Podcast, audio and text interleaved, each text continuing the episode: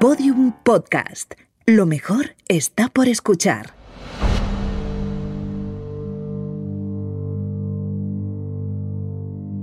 Hola criminópatas, soy Clara Discar y hoy os voy a contar la historia de la mujer más odiada de Estados Unidos, por lo menos así la llamaba la prensa de la época. Esta es una historia en la que tenemos muchas mentiras y una sola certeza. Una investigación mejorable, pocos escrúpulos y dudas razonables. Esta es la historia de Kaylee Anthony y esto es Criminopatía.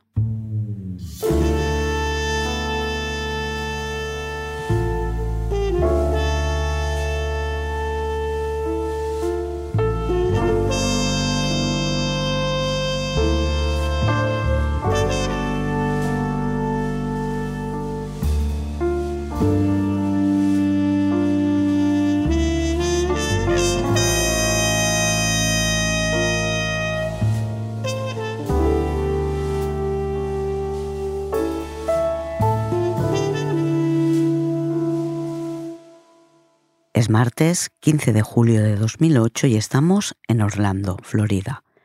Son las 8 y 9 minutos de la noche. Cindy Anthony, una abuela de 50 años, llama al 911 para pedir que detengan a una persona de 22 años que va en el coche con ella.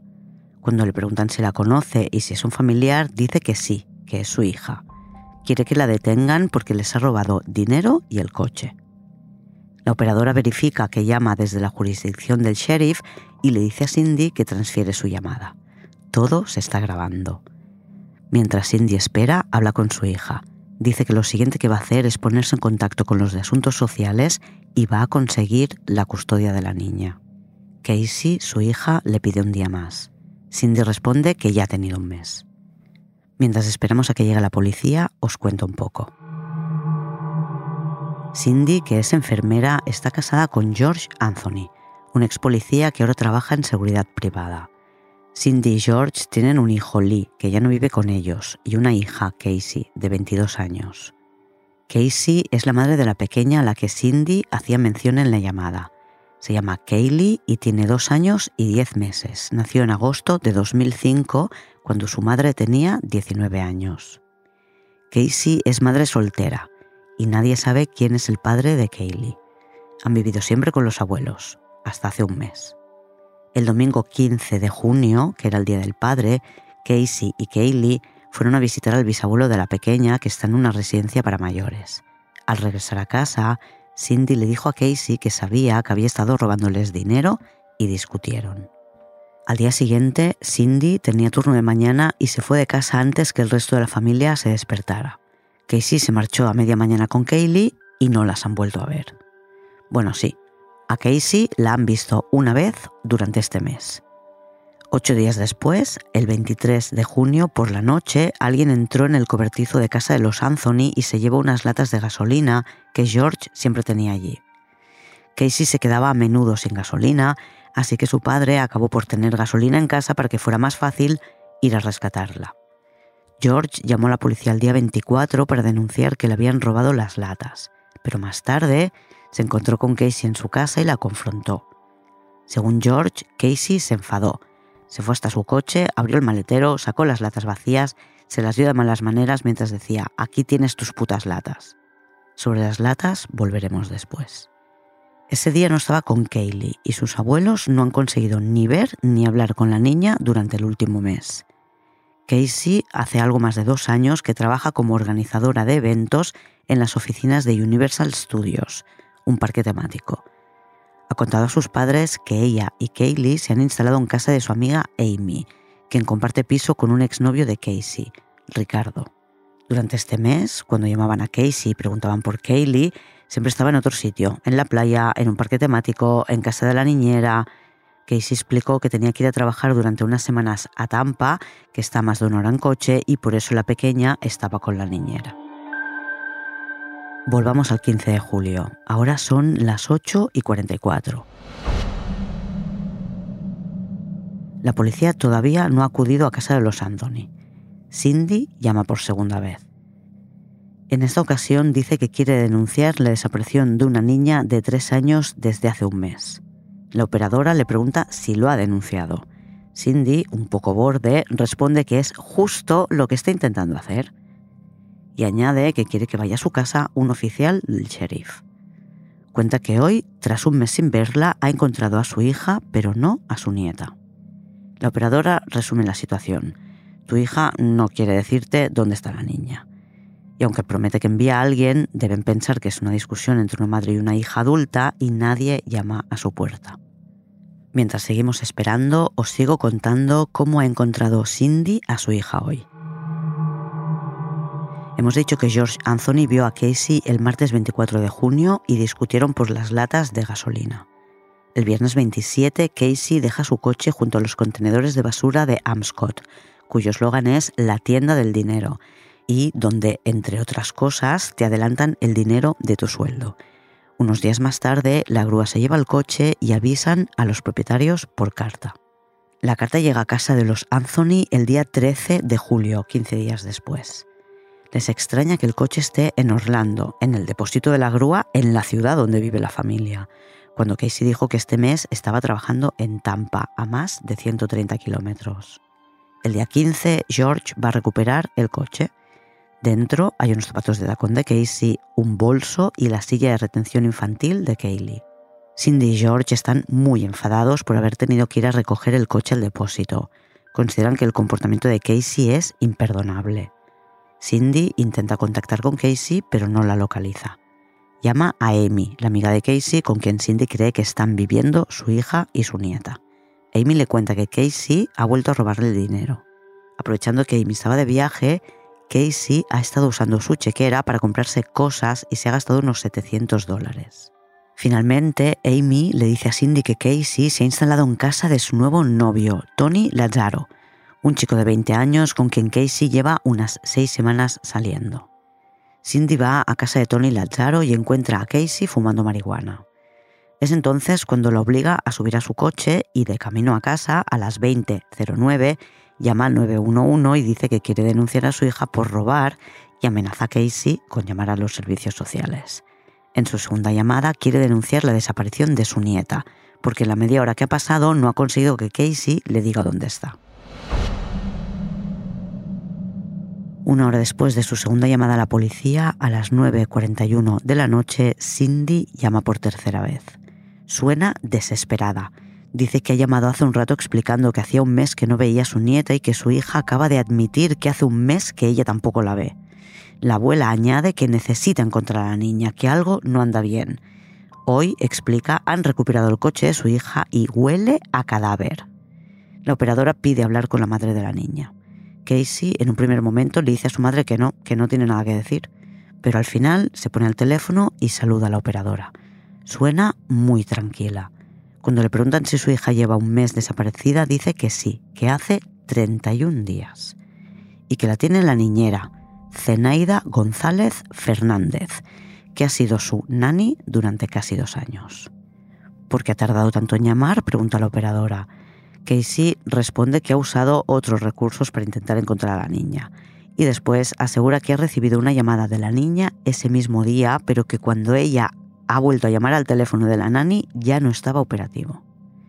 Ahora sí, oficiales del sheriff van a casa de los Anthony para ayudar a localizar a la pequeña Kaylee.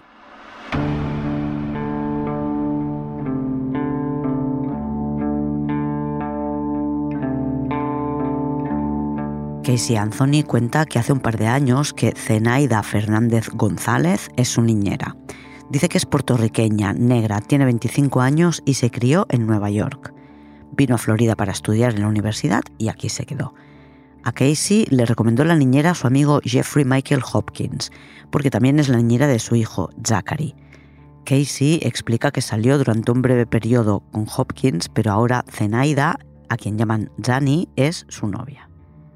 Los policías le piden a Casey que llame a Zenaida, pero ella explica que ya lo ha intentado y que el número ya no existe. Pasa lo mismo con el teléfono de Hopkins. El siguiente paso es ir al lugar donde Casey dice que vive la niñera. Lleva a la policía a los apartamentos Sogras, donde asegura que el día 9 de junio dejó a la niña entre las 9 y las 10 de la mañana. Tiene el número del apartamento, pero el conserje del edificio asegura que el apartamento está vacío desde hace cinco meses. Entonces Casey lleva a la policía a otro complejo de apartamentos. Señala una ventana y dice que ahí es donde entregaba la mayor parte de las veces a su hija. Un rato antes ha descrito el apartamento de Zenaida con mucha precisión. Ahora les dice que la entregaba en la calle. En estos apartamentos no vive ninguna Zenaida, ni ninguna chica de 25 años, puesto que es un complejo residencial para jubilados.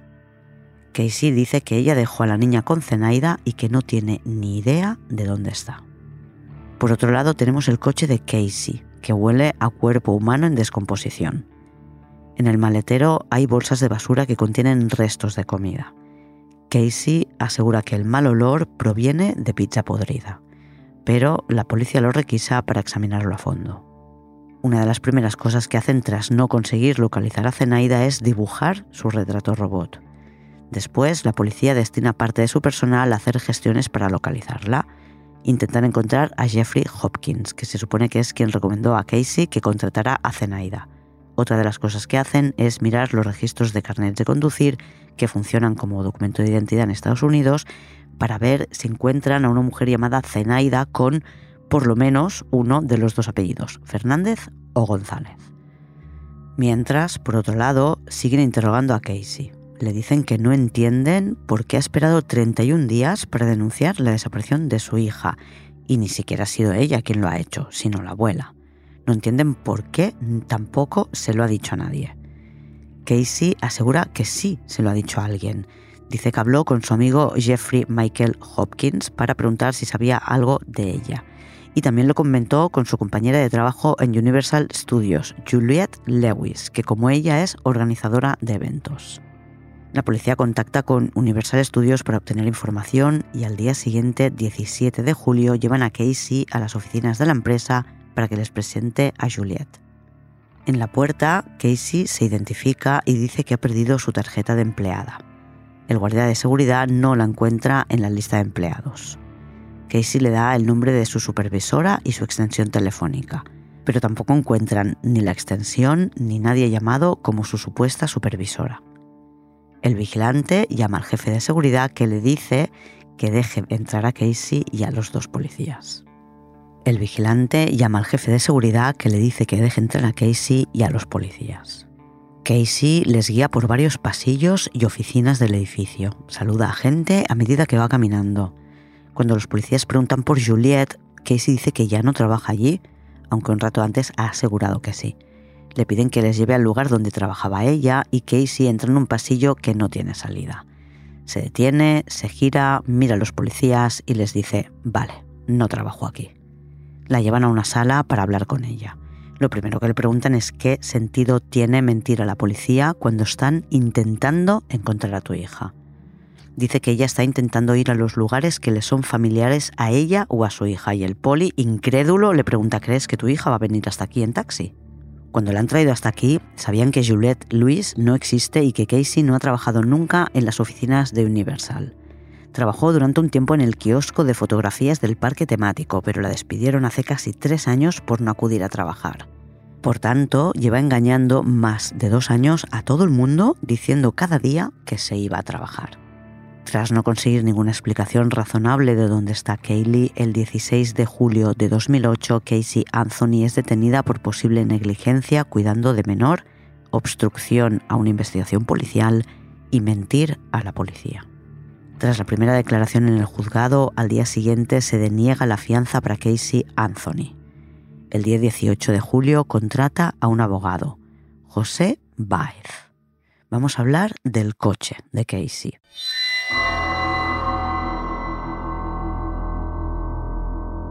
Sabemos que Casey lo dejó detrás de unos contenedores de basura el día 27 de junio porque se lo confirma Tony Lázaro, el novio de Casey, a la policía. Él la ayudó a robar las latas de gasolina de casa de los Anthony y después de que le echaran la bronca por llevárselas, Casey le dijo a Tony que se había quedado sin gasolina otra vez y que la recogiera en el coche. Tras descubrir que hace más de dos años que miente cada día diciendo que se va a trabajar, se entiende que nunca tuviera dinero, no podía pedirlo porque se suponía que trabajaba, así que robaba tanto como podía. La policía científica no cree que el olor del maletero del coche sea fruto de una bolsa con comida en mal estado. En la tapicería del maletero hay una mancha del tamaño de una niña de casi tres años. No detectan restos de sangre, pero sí encuentran un cabello castaño claro casi rubio. Sobre la mancha no pueden especificar qué la ha producido exactamente, pero realizan varias pruebas. La primera es con un perro detector de cadáveres.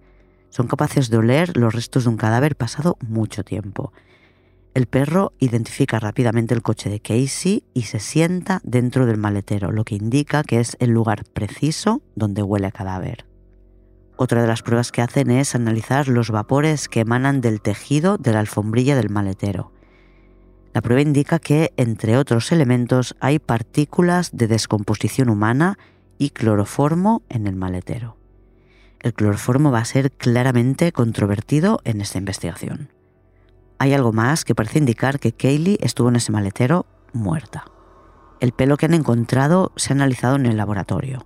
Por un lado, han obtenido ADN mitocondrial, que siempre es femenino y herencia materna, y han llegado a la conclusión de que es ADN mitocondrial que proviene de Cindy Anthony. Por tanto, puede ser ella, su hija Casey o Kaylee. El pelo no está tratado químicamente, tiene su color natural. Tanto Casey como Cindy lo llevan teñido o decolorado. Por tanto, eso las excluiría dejando a Kaylee como única candidata. Además, hay un detalle en el cabello que indica que Kaylee estuvo muerta en el maletero durante cierto tiempo. El cabello analizado presenta lo que se conoce como banda de muerte, que es una mancha negra que se va extendiendo en el cabello desde la raíz hacia la punta. Indica que el proceso de descomposición ya ha empezado. La banda de muerte o banda post-mortem no aparece de inmediato, sino dos o tres días después de la muerte. Por tanto, este caballo indica no solo que el cadáver de Kaylee estuvo en el maletero del coche, sino que estuvo ahí varios días después de morir.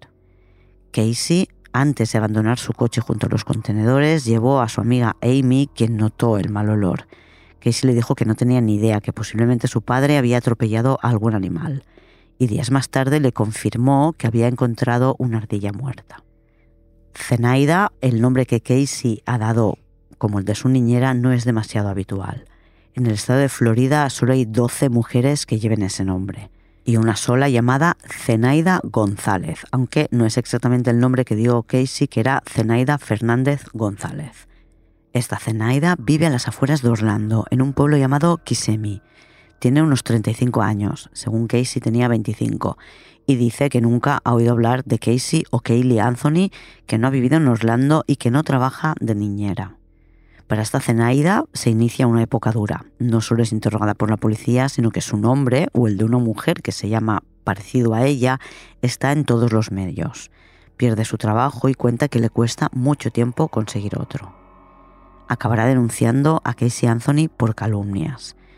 Os adelanto que no va a conseguir nada. La denuncia no prosperará porque, aunque es cierto que Casey ha mencionado a una mujer llamándola exactamente igual que a ella, no la ha señalado a ella en concreto, puesto que su dirección y edad no coinciden con Gianni Denani. De casa de los Anthony, donde han estado revisando a fondo el jardín para ver si encuentran tierra removida, se llevan, entre otras cosas, el ordenador de la familia. Un forense informático de la policía analiza el contenido del ordenador y encuentra que se visitó una página en la que explicaba cómo hacer cloroformo casero. En el ordenador también toman nota de las conexiones a MySpace, una red social a la que Casey se conecta de forma habitual. Después hablaremos más del cloroformo y del análisis forense de este ordenador.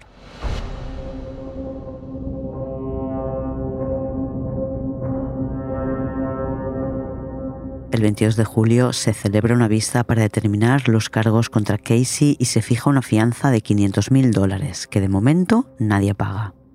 El día 31 de julio, los padres de Casey Anthony, Cindy y George son interrogados por el FBI que suele intervenir en los casos de desapariciones de menores.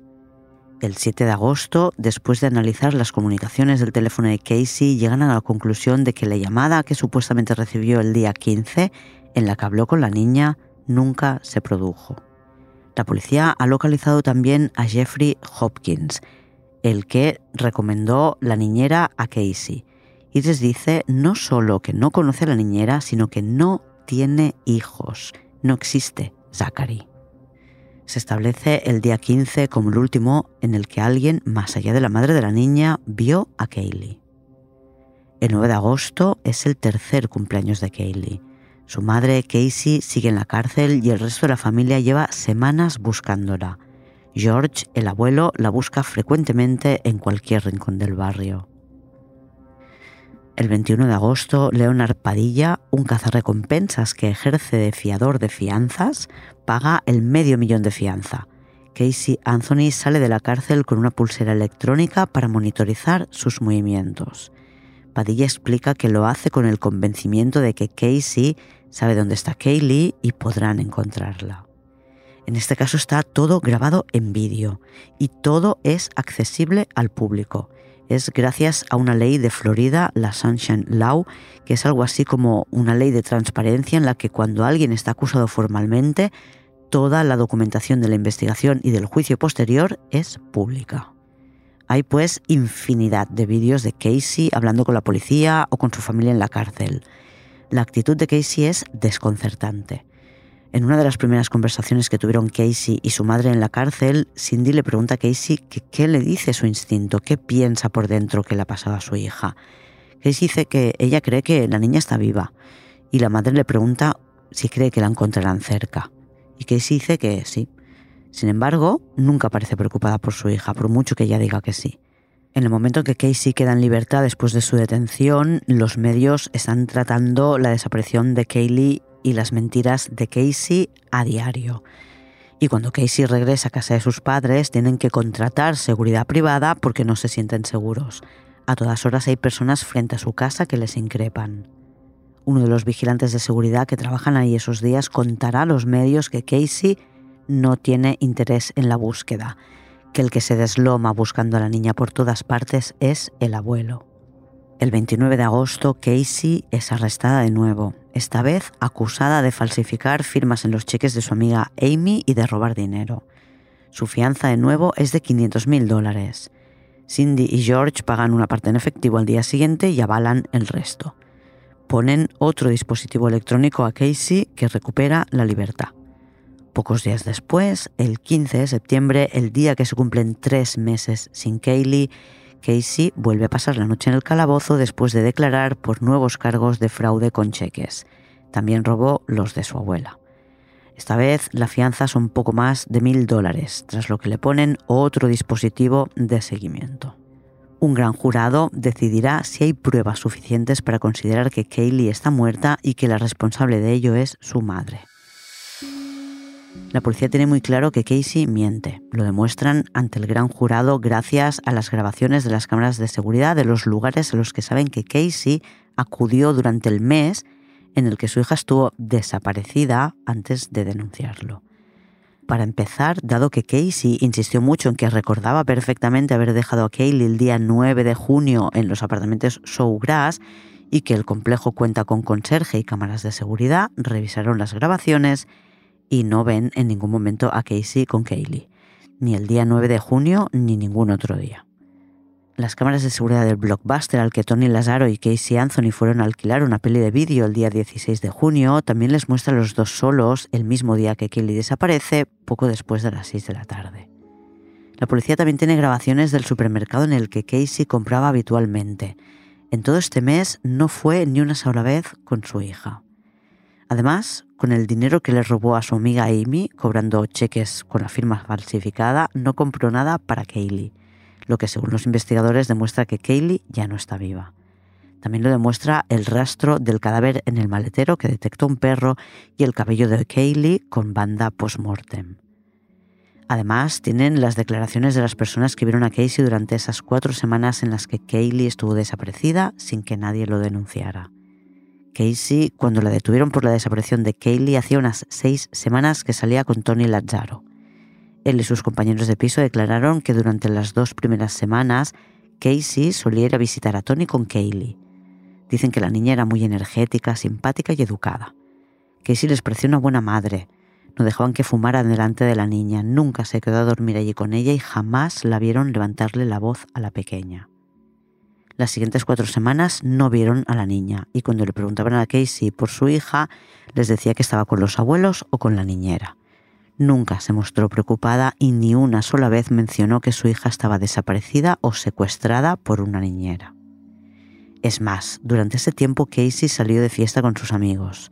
Por ejemplo, el día 20 de junio, en la discoteca en la que trabajaba su novio como relaciones públicas, participó en un concurso para ganar el título de la más buenorra. Tienen numerosas fotos del evento.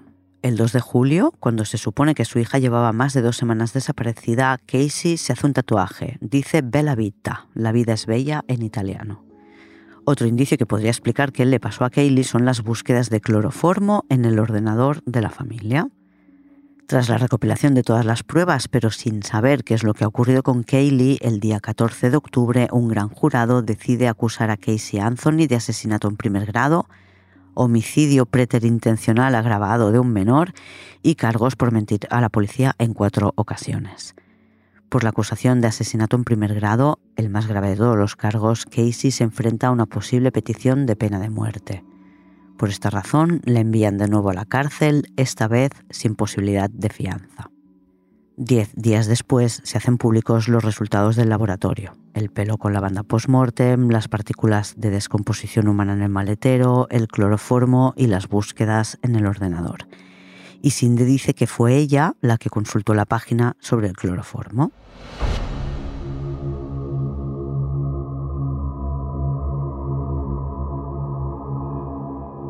El 11 de diciembre de 2008, Roy Kronk, un lector de contadores de agua que está trabajando en el barrio de Los Anthony, se mete en una zona boscosa para orinar. Se pasa el día en la calle, así que tiene controlados unos cuantos sitios en cada barrio por donde puede hacerlo de forma discreta.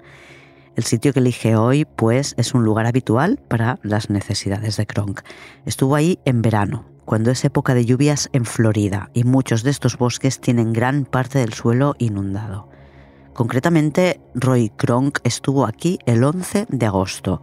Lo recuerda perfectamente porque ese día llamó a la policía. Mientras orinaba, apartado de la carretera, vio una bolsa que le pareció muy sospechosa. Llamó a la oficina de comunicación del sheriff y a Crime Line, que es una organización que colabora con la policía para recibir informaciones de personas que no quieren hablar con las fuerzas de seguridad. Kronk en su llamada explica que está en el barrio de Los Anthony y que ha visto una bolsa dentro que cree que podría ser Kaylee. En ese momento no hace todavía un mes que la policía busca a Kaylee Anthony.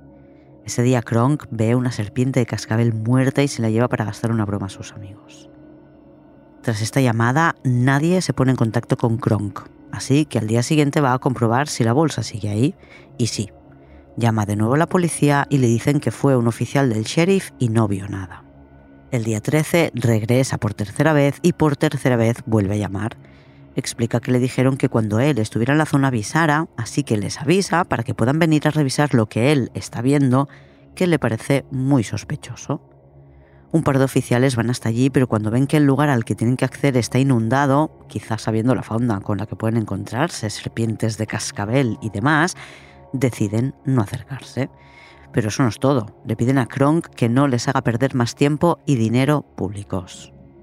Kronk se propone olvidar el tema, hasta que regresa a la zona en diciembre y el suelo ya está totalmente seco. Y entonces, cuando ve la bolsa, decide no quedarse con la duda. Se acerca para ver qué hay dentro. Están a 20 metros de la carretera.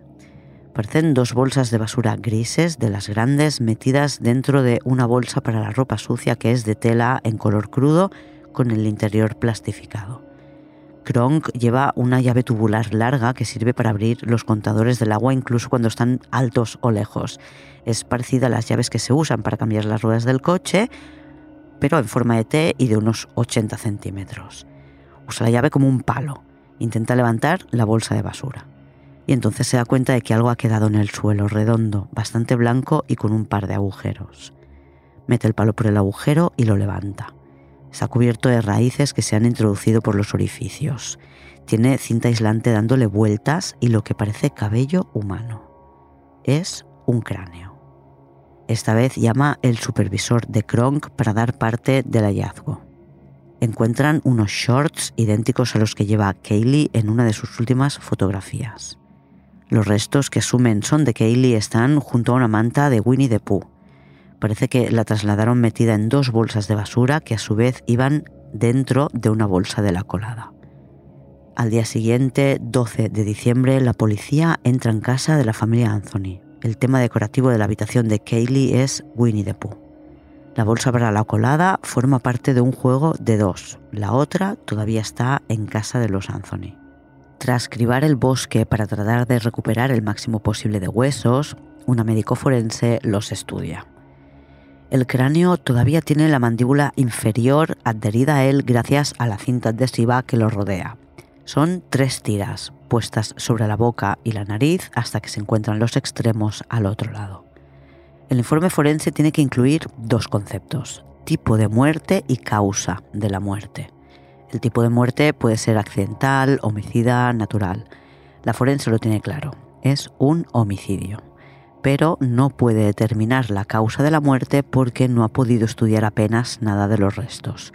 Los huesos no tienen lesiones y no había tejido blando o analíticas que poder hacer. Pero por cómo estaban puestas las tiras de cinta americana en la cara de la niña, una más que posible causa de la muerte podría haber sido asfixia. La cinta le cubría casi por completo la cara. No había modo de sobrevivir a eso. Pero no puede probarlo puesto que no tiene más que huesos y no sabe si, por ejemplo, la niña pudo morir de una sobredosis de algún tipo de droga o medicamento aunque está claro que taparle la cara con cinta americana, meterla en bolsas y dejarla en el bosque no es como habitualmente uno gestiona los accidentes con tus hijos o nietos, por lo que no cabe duda de que fue un homicidio. Una semana después de encontrar sus restos, Kaylee es formalmente identificada gracias al ADN obtenido de sus huesos. Además de la manta de Winnie the Pooh y la bolsa de la colada, hay otro elemento que liga este crimen con la casa de los Anthony la cinta americana que han encontrado tapando la cara de la niña. Es blanca y tiene letras impresas con la marca del producto. No es un tipo de cinta muy habitual, pero encuentran un rollo de esta cinta en el cobertizo de los Anthony. Y un trozo de esta cinta está en una de las latas de gasolina. George dice que probablemente la puso él en la lata porque cuando Casey se la devolvió después de robársela del cobertizo, se la dio sin tapón. Y él, al rellenarla de nuevo, le puso un trozo de cinta aislante para taparla.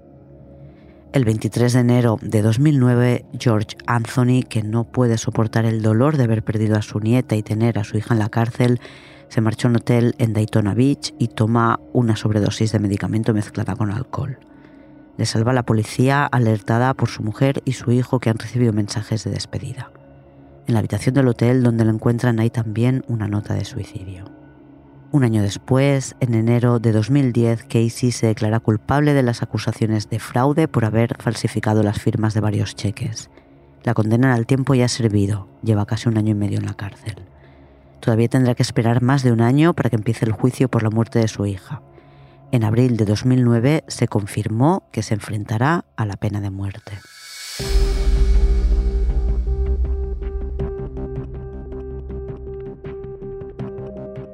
El juicio empieza el 24 de mayo de 2011, pero antes el primer paso es la selección del jurado.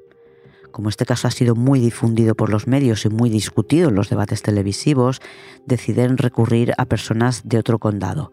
Eligen Pinella County para conformar el jurado popular e intentar evitar aquellos que están más contaminados por los juicios populares paralelos. Una de las estrategias que tiene la defensa para seleccionar miembros del jurado es preguntarles qué saben sobre el caso y si ya tienen una opinión formada. La respuesta perfecta para la defensa se la da uno que tiene claro que Casey es culpable de algo, pero no está seguro de qué. A este le eligen y acaba siendo el portavoz.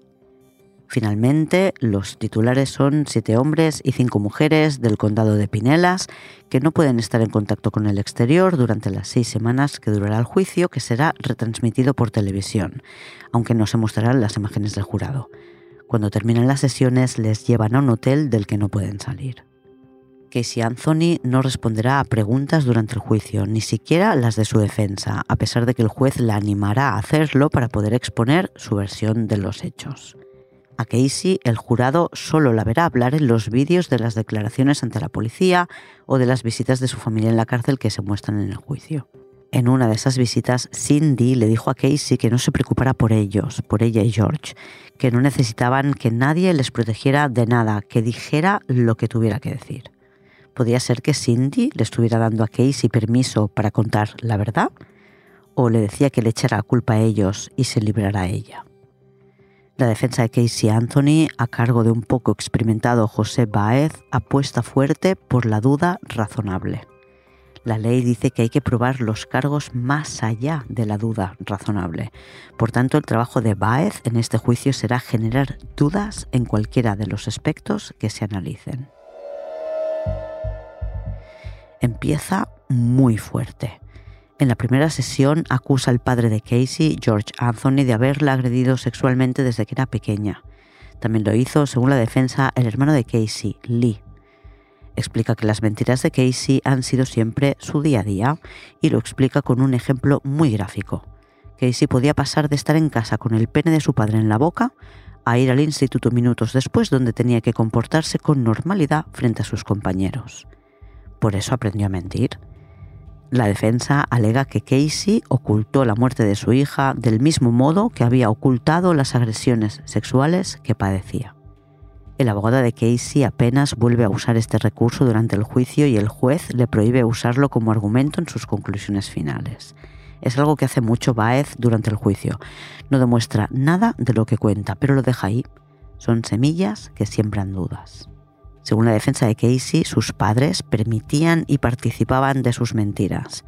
Aunque las agresiones sexuales no están probadas, sí se sabe que es cierto lo que os voy a contar a continuación, que Baez también usó durante el juicio y que varios testigos confirmaron. Casey no se graduó en el instituto porque el último año faltó mucho a clase, pero no se lo contó a sus padres, que se enteraron cuando llamaron desde el colegio en privado quizás le echaron la bronca, pero en público lo que hicieron fue mantener los planes iniciales y celebraron la fiesta de graduación tal como lo habían planificado, y Casey recibió sus regalos. No contaron a nadie que no se había graduado. Algo parecido pasó con el embarazo. Casey no se lo contó a sus padres hasta que fue mucho más que evidente, a los seis o siete meses. Desde ese momento, aunque sus padres lo supieran, a la gente le decían que no, que Casey no estaba embarazada, solo había ganado peso. Baez muestra en el juicio una foto de Casey embarazada en una boda en la que su madre se pasó toda la cena negando la evidencia. La tenéis en el blog. El embarazo de Casey es un elemento discutido durante el juicio porque la acusación asegura que Casey quería dar el bebé en adopción y por eso intentaba ocultar el embarazo a la familia. Una de las amigas de Casey confirma que Casey le contó que Cindy prohibió que ni siquiera se planteara lo de la adopción. La teoría de la fiscalía, pues, es que Casey no quería ser madre y cuando conoció a Tony Lazzaro, que llevaba vida de estudiante universitario, todo el día de fiesta, quiso librarse de su responsabilidad y por eso mató a Kaylee. Lo que cuenta Casey a las amigas hay que ponerlo en cuarentena, recordemos que miente constantemente. Durante aquellas cuatro semanas en las que no denunció la desaparición de Kaylee, Casey contó a sus amigos que se había marchado de casa de sus padres porque se estaban divorciando, peleaban constantemente y quería mantener a su hija alejada de malos rollos.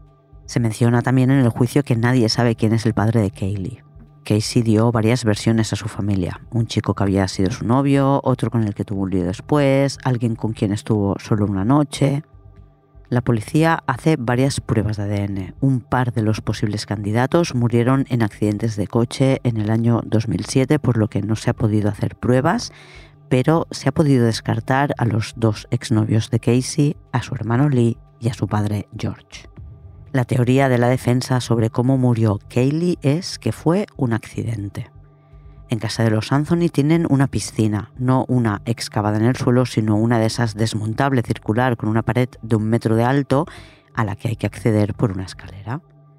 La hipótesis de la defensa es que la última vez que usaron la piscina se les olvidó retirar la escalera y Kaylee salió de la casa sin que la vieran y se metió en la piscina donde se ahogó.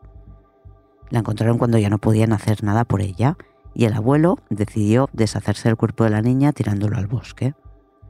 Baez muestra fotos en las que se puede ver la escalera puesta en la piscina. ¿Por qué tenía el cadáver de Kaylee cinta americana tapándole la boca y la nariz? Según Baez, la cinta americana podía estar en el maletero o en el bosque y engancharse en la cara de la niña por casualidad. Asegura que no estaba ahí antes de que la niña muriera. Y defiende esta teoría rocambolesca de que la cinta adhesiva se enganchó sola, alegando que no tiene ADN ni de Casey, que supuestamente asfixió a su hija con la cinta, ni de Kaylee y por eso ni una la puso ni la otra la llevaba puesta.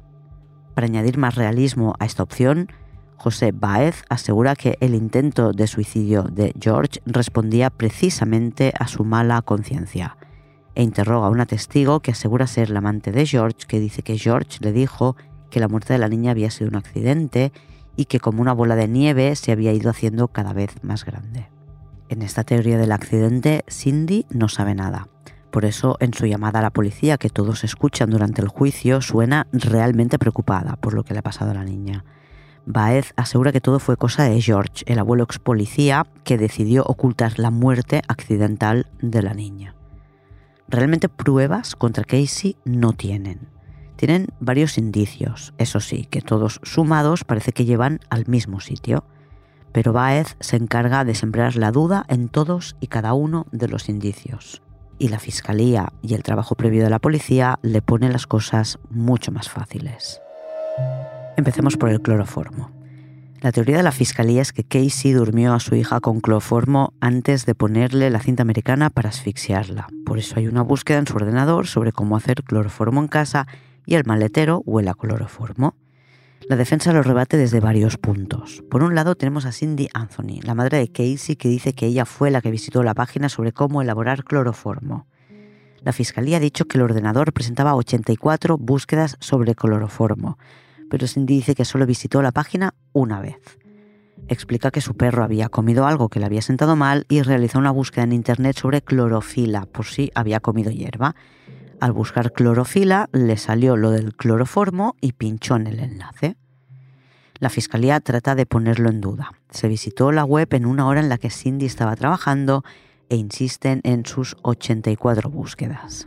Pero cuando le toca el turno a la defensa, ¡ay!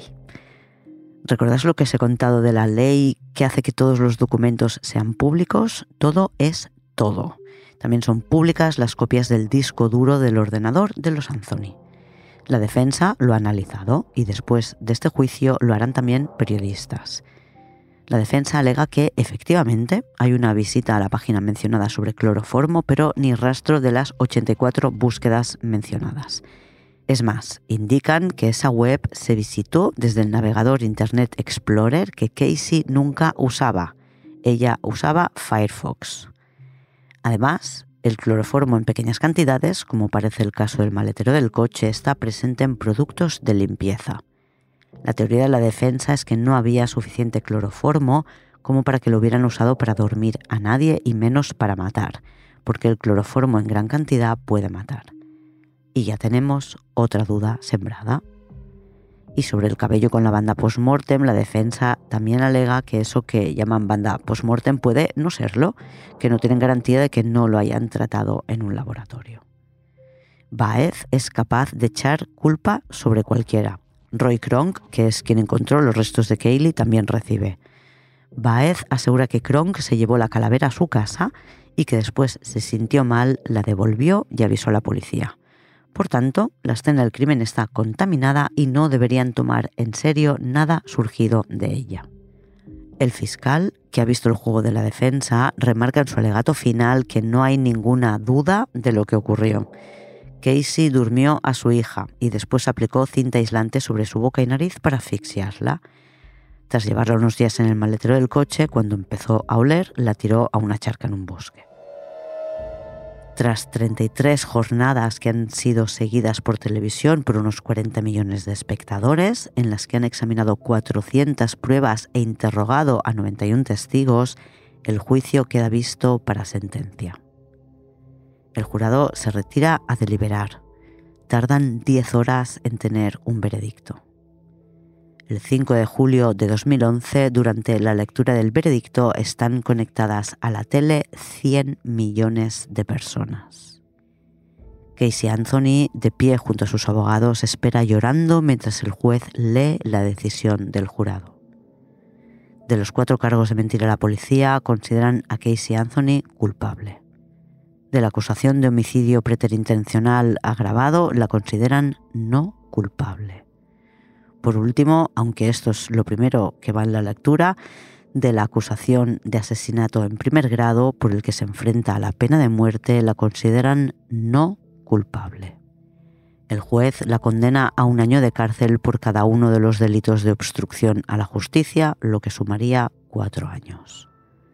Dado que ha estado en la cárcel casi tres años y que ha tenido buen comportamiento, diez días después de la sentencia, Casey Anthony sale en libertad. Su condena está cumplida.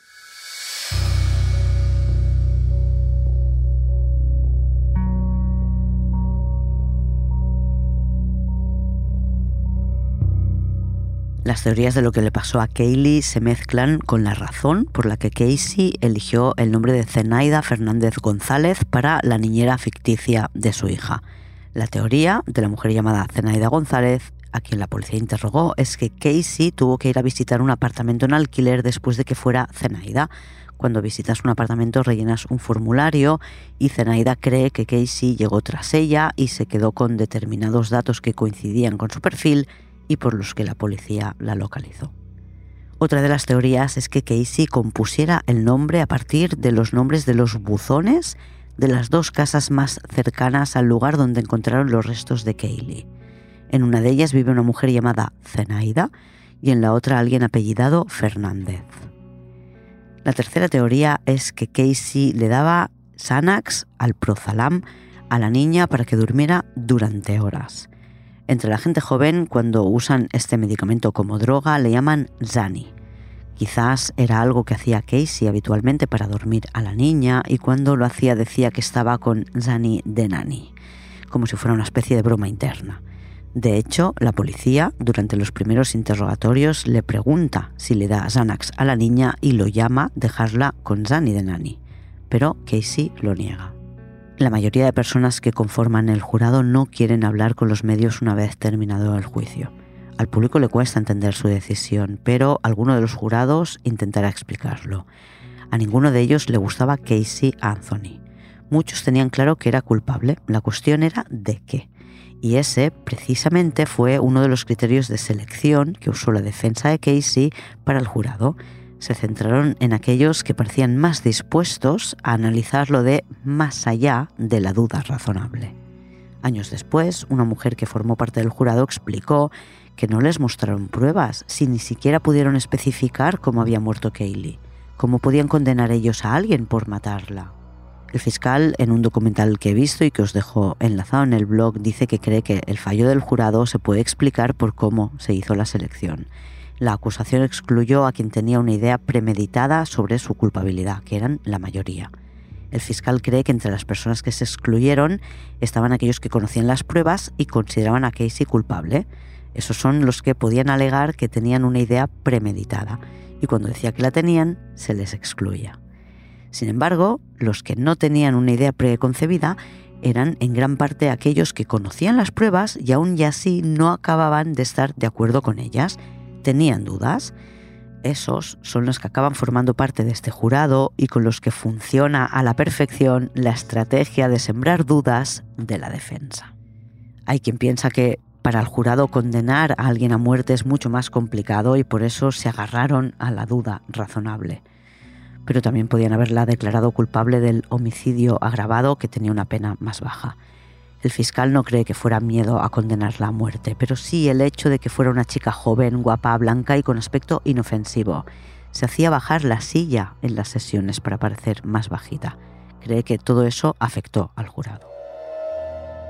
Tras el juicio, como la documentación del caso es pública, un periodista descargó la copia del disco duro y la instaló en su ordenador. Y encontró algo que podía haber cambiado el resultado del juicio. Y no es lo del cloroformo. Lo del cloroformo lo encontraron porque era lo que buscaban los investigadores. La cosa, por lo que he entendido, funcionaba así. El forense informático recibía los datos en un archivo con líneas de código, que son números, letras y símbolos. No revisa el ordenador y mira el historial del explorador como haríamos nosotros desde el propio explorador. Le pidieron que buscara cloroformo en ese archivo de código y lo encontró en forma de una visita a una página web. ¿Qué pasa al hacerlo así? Que solo se encuentra lo que se busca.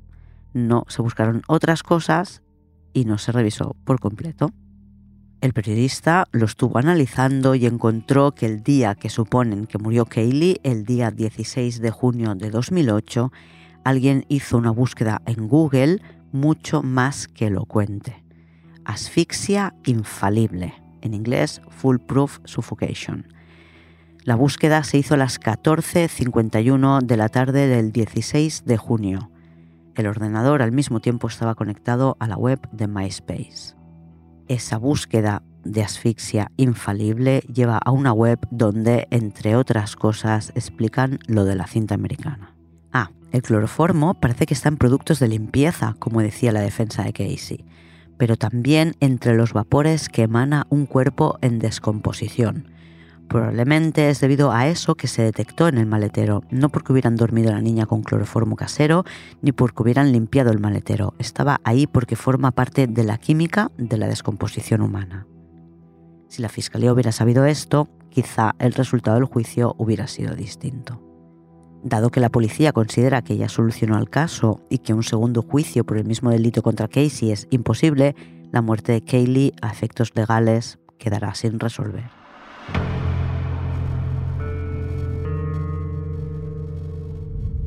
Casey, tras el juicio, habla con su madre muy de vez en cuando dejó de hablar con su padre y su hermano que no le han perdonado todas las acusaciones infundadas contra ellos. Se marchó a vivir al sur de Florida y se instaló en casa de Patrick McKenna, el investigador privado que trabajó en su caso. Trabaja como su ayudante investigando en redes sociales. Querría poder trabajar como investigadora privada con licencia, pero en Florida no puede ser porque tiene antecedentes. Cuando escuchéis este programa ya se habrá estrenado un documental en el que Casey Anthony, que ya tiene 36 años, cuenta su verdad. No creo que cambie nada de lo que ya sabemos y no creo que haya que dar crédito alguno a lo que puede decir una mentirosa compulsiva. Lo que ha contado después del juicio es que cada uno tiene su versión de lo que pasó con Kaylee, pero que ella no tiene ni idea de lo que ocurrió con su hija. Tras el juicio por la muerte de Kaylee, en muchos de los estados americanos incorporan una ley conocida como la ley Kaylee, que penaliza a los padres que no denuncian de inmediato la desaparición de su hijo o el hecho de saber que podría estar en peligro. Como siempre, la conclusión es vuestra. ¿Era esto un caso de duda razonable o creéis que las pruebas que se aportaron en el juicio fueron suficientes?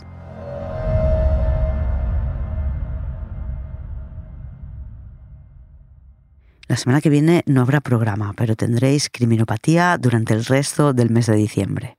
Podéis seguir Criminopatía en las redes Twitter, Facebook e Instagram y si queréis más episodios, apuntaros al club de fans en criminopatía.com barra fans. Hasta la próxima, criminópatas. Criminopatía es una serie producida por Podium Podcast. Escrita, dirigida y presentada por Clara Tiscar. Diseño sonoro, Pablo Sánchez. Editora jefa, Ana Rivera. Editor creativo, Eugenio Viñas. Producción ejecutiva, Lourdes Moreno Cazalla. Todos los episodios en podiumpodcast.com y en todos los agregadores.